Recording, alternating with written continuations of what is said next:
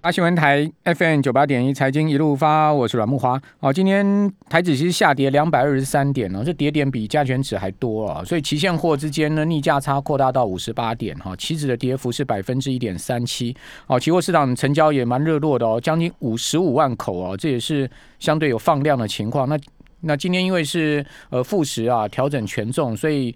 整个集中交易场爆出了将近三千九百亿的大量哈，最后一盘有很多股票变动了很大，比如说我们刚刚讲说像茂迪啦、安吉，安吉抱歉它没有拉到涨停板，它收盘是收涨将近七趴了。哦，这两档股票都是尾盘哦，直接从平盘拉到上面去啊，尤其是茂迪是直接拉到涨停板。那我自己个人又觉得很纳闷哈，因为我们都很清楚哦，这个法人啊、投信啊、外资啊，他们在交易室里面的交易员哦。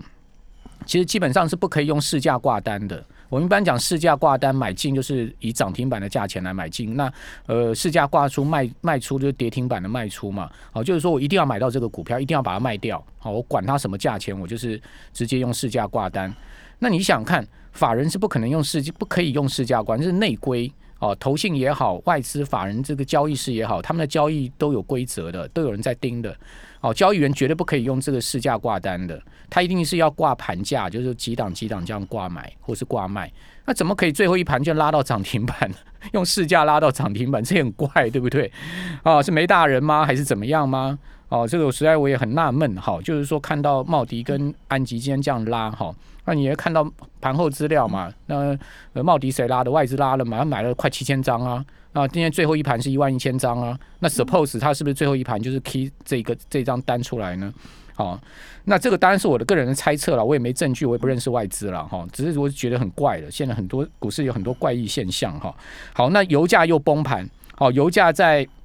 美股的周四啊，呃，美油跟布油呢双双跌幅啊。哦，一个是达到了这个七趴多，哦，那布油跌幅呢是将近七趴，哦，这个跌得都很重哦，哦，同时我们看到美油在盘中最高才曾经一度跌了八趴，那油价为什么崩？哦，可能它的因素非常的多哈。那殖利率又狂升，油价又狂跌，好，所以美国的科技股、能源股同步的重挫。那涨的是什么？金融股，好，特斯拉大跌七趴，纳萨克指数跌了三趴，创下今年二月二十五号以来最大的跌幅。油价的连五跌哦，它还不是今天跌而已哦，它是连续五个交易日下跌，是创下去年二月以来最大的、最长的一个跌幅了。好，所以说感觉起来就是说整个盘面上的气氛都不太对。好，虽然说现在目前美股在盘盘前哦，电子盘是上涨啊，油价也反弹了，但是感觉起来就是不太对。台币今天又贬了一点五三角，好，这个单日的贬值幅度达到百分之零点五哈，全周贬了快一趴。哦，这些都是一些呃，其实跟过去啊股市去年上涨以来不同的一个。讯号了，我只能讲讯号，我也不能讲什么，我也只是觉得我们都在看这些数据，看这个讯号啊，去研判整个市场的气氛围啊，跟整个情况哈。那我们来到我们节目现场，今天有直播啊，呃，是资深的证券分析师阿文塞，阿文师 你好，木马兄你好，各位投资朋友大家好。好，那我们直播的话，我们就要先请教阿文师，就是说这个。美美美债值率到底是怎么样呢？今天另外一个大消息，都继昨天巴西央行开出了新兴市场升息的第一枪之后，今天土耳其央行也决定啊，一次升八码，升到把它利率升到百分之十九。好，就是说继巴西之后，土耳其央行也升，也大幅升息。巴西央行昨天是升三码嘛，而且预告五月还要再升嘛。好，所以说。这些呃新兴市场国家升息，他们到底是为了什么？好的，我想一开始的时候，我们是觉得说，哎，这个十年十年期的这个债券值率的往上推升哦，应该是经济很好，怕通膨哦，因为美国今年竞争能力看六点五啊，哦，哎很高嘞，台湾也有四点六四啊，全球估计的话是五点六个 percent 啊，所以因为经济太好，所以通货膨胀可能会增加，所以因此好这个值率上升。但是没有啊，通货膨胀还是在一点七啊，所以你说这个通货膨胀现在 FED 估计年底的话会到二点四，哦，那也是到年底还有那么长的时间，中间的变数还蛮多的哈，所以原则上又觉得说好像这个通膨目前应该是个假议题了哈，那后来又思维就说啊，可能是因为哈。美国哈，因为这个所谓的它的财政赤字很大，它二零二零年的话，它财政赤字的话大概是三点一兆美金。嗯，那二零二一年是今年没有改善哦，是三点三兆，因为又多花了一点九兆的钱出来哦。所以因为哈，他的所谓的一直发债，发债人家不要，因为你东西太多了就不值钱了，对所以大家就不要美国的债券了，嗯所以它利率就往上推升。但是我们觉得说哈啊，这个也还好啊，因为全世界。这个所谓 reputation 最好的哈，除了日元以外，第二个就是美债，所以这只是短期而已啊啊，一定会改善。但是现在既然发生了，就是说，哎，不是没有什么通膨，然后这个这个这只是一个所谓的茶壶里面的风暴啊，怎么土耳其哇，它一个升息的话是八码两个 percent，嗯，哇，怎么会升这么多？那巴西升了三码之后，他说，哦，我我五月份还要增三码，那为什么会是这样子呢？哦，那那这个这个的话，会不会真的升息？哈，我想第一个因素的话，因为全球的原物料上涨。那美国或许对原物料的上涨、通膨的控制能力还强，但是新兴国家不太强哦。哦，这个这个所谓的原油的价格谈不多不多，但是你看铜啊，其他的原物料涨很多，这个物价一上涨的话，以他们的经济实体来讲的话，哎，他们是会怕，因为他们通货膨胀有时候一增加是十趴、二十趴再增加，所以第一个他们怕这样。那第二个就刚才所讲，就是说因为美国要发债，嗯所以它需要资金很多，因为它负债三点一兆、三点三兆，所以它负债很多，所以它拼命发国债，所以他想办想尽办法，这个殖利率拉升的话，钱就会到美国去买他们的债券。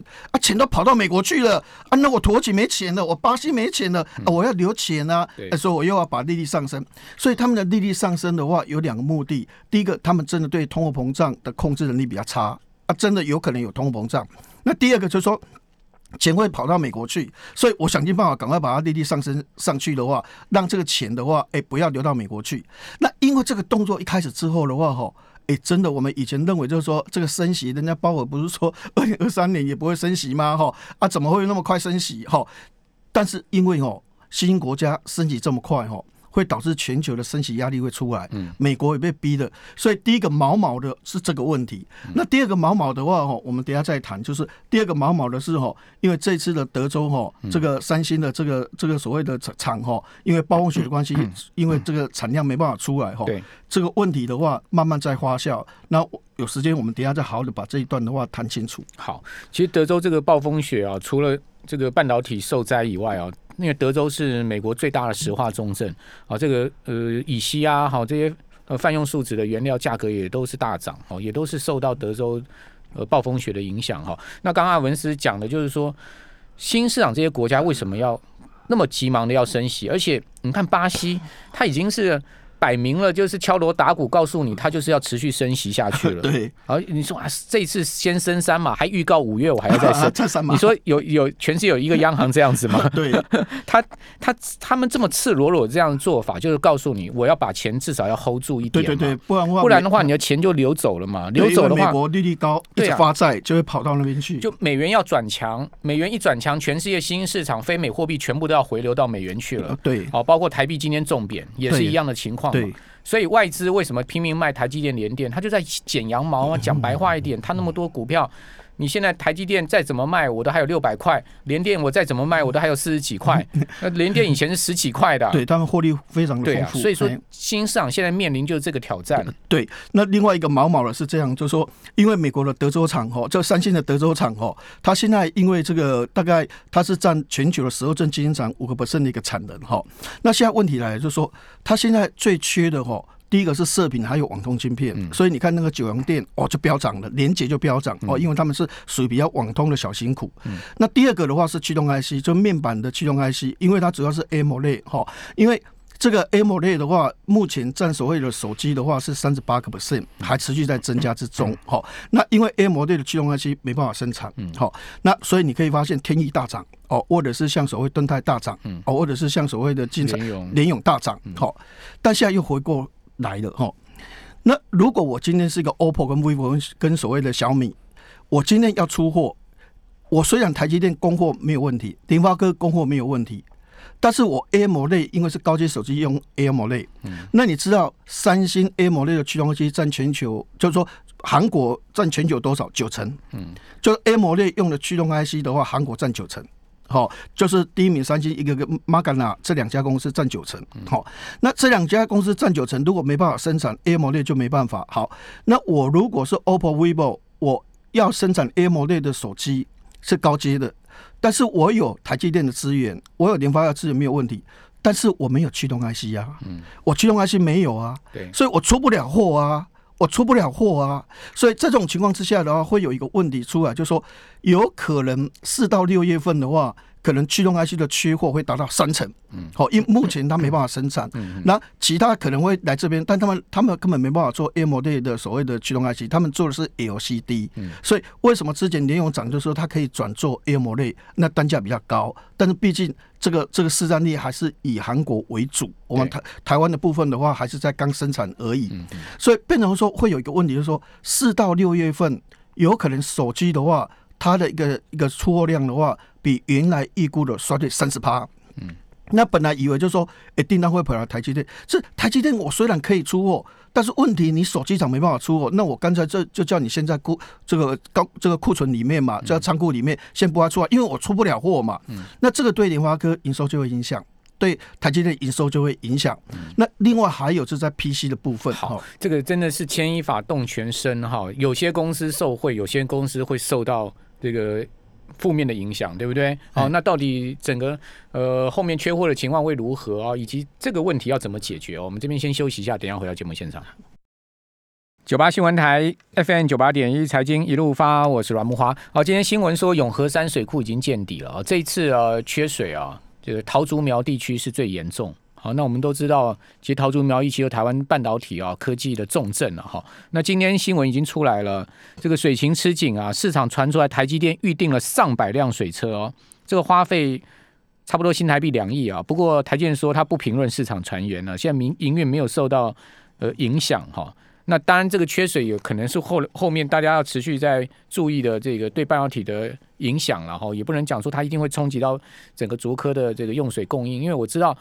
其实经济部也好啊，好这个政府各部门也好，也全力在支援竹科用水啊，把这个桃园水库，呃，桃园的石门水库一一天拉二十万公吨的这个水过去，好，那呃竹科一天大概用四十万公吨嘛，等于说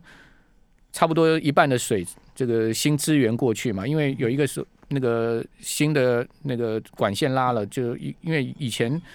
以前这个石门水库还要支援新北市部分地区，现在整个新北现在全部包括新庄全部都用这个翡翠水库的水了，所以说它这个石门水库就空出来的水就可以去给这个竹科用了，就是这等于说讲白话，你要挖挖东墙补西墙了，就这样子。阿文是不是？对，这段时间台积电可能股价有一点整理哦，甚至表现不是那么 OK 的时候，其实跟水荒的余力还是或或都。还是有一点关系的哈，因为虽然台积电在水资源的 recycle 应用非常棒哈，用了一次、两次、三次，用了六七次还可以养鱼哦哈，所以但是问题就是说，毕竟你还是水荒哈，还是水荒，还是需要用到大量的用水，所以这个还是还是整个市场比较所谓的谨慎余力的一个地方。哎，好，那阿文是我们回到您刚刚所讲的，就是说德州这个大风雪的问题。对对对，因为哈这个华硕股价涨哈，那因为。之前的话是这样，就因为之前就估估它大概本一比大概八倍左右，它的股息值率是八点三，涨是重视跌是重值嘛。好，那现在在整理的阶段，诶，它是符合这个标的。第二个，因为它是以欧洲为主，那去年第四季美元是弱势。欧元是强势，所以它会有汇兑收益，所以它这一次的话，它十三块多，比一级的七块七毛五高出很多。所以而而且最近的话，一些所谓的 PC 卖的非常好，显示卡也卖的非常好，挖矿也卖的非常好，所以我们对 PC 的话很看好。那华硕股价也是大涨，但现在问题来了，就是说华硕在华硕会也谈到一个问题，就是说因为哦这个晶片缺货的问题哈，可能会造成出货。哦，没有原来订单那么多的一个问题，那这个是轻描淡写。那我们只是说啊，可能应付了过去。但宏基既然在文章的内容里面谈的话，是说现在可能能够满足的是三成。我有我有一百万的订单，但是目前的零零组件能够供应给我的话，给我满足只有三十万台，什么都缺。那我就有七十万台没办法出货。我明明有订单，经济那么好，但是。只有三成，那现在变成手机的话，可能四到六月份手机的出货量会调降三成。那现在有可能 PC 也会有这个问题，所以为什么以前都极度乐观？那现在的发展的话，一开始会觉得缺货是利多，因为会涨价，对，好，那相关主景会涨。但它全部的东西出不了货的时候，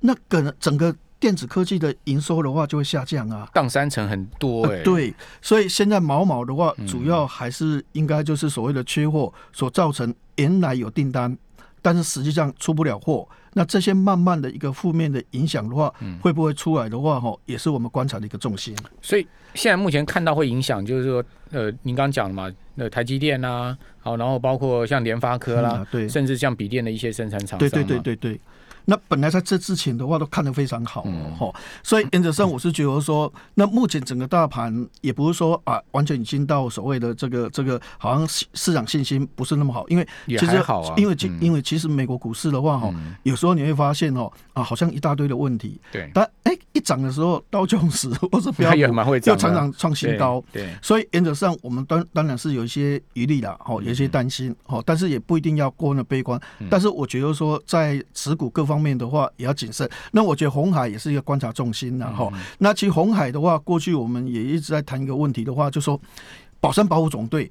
这个毛利率低哈，然后以前负债比例也高，嗯然后这个配息率也低哈啊，常常都是靠业外来补那个，所以以前或许对红海的印象不是那么好。嗯但是现在这个电动车这个题材的话，哈，我是觉得说，它这一次真的成功的机会非常非常的大。怎么说呢？哎、嗯。其实你看以前哦，早期的时候，我们的手机像我们那时候都用 Nokia，对，哦，用 Nokia 手机的话很光荣哦，因为它市占率四十五趴哦，哈。那时候苹果的手机 iPhone 刚出来的时候，觉得说刚出来而已嘛，哈、那或者那时候的话，像那个 Google 把那个 Nest 拿出来，哦，然后买下来的话，改成叫 Android 系统，好、那觉得说这新的东西，这一定是什么？Nokia 天下，一定是 Windows 的天下，一定是微软的天下。嗯嗯，但是后来我们发现，就说，哎、手机早期是打电话，后来是 A P P 很重要，我要看电影啊，我要看追剧啊对，好，或者是我现在懂公车，我要知道我的公车什么时候来啊、a P P 才重点。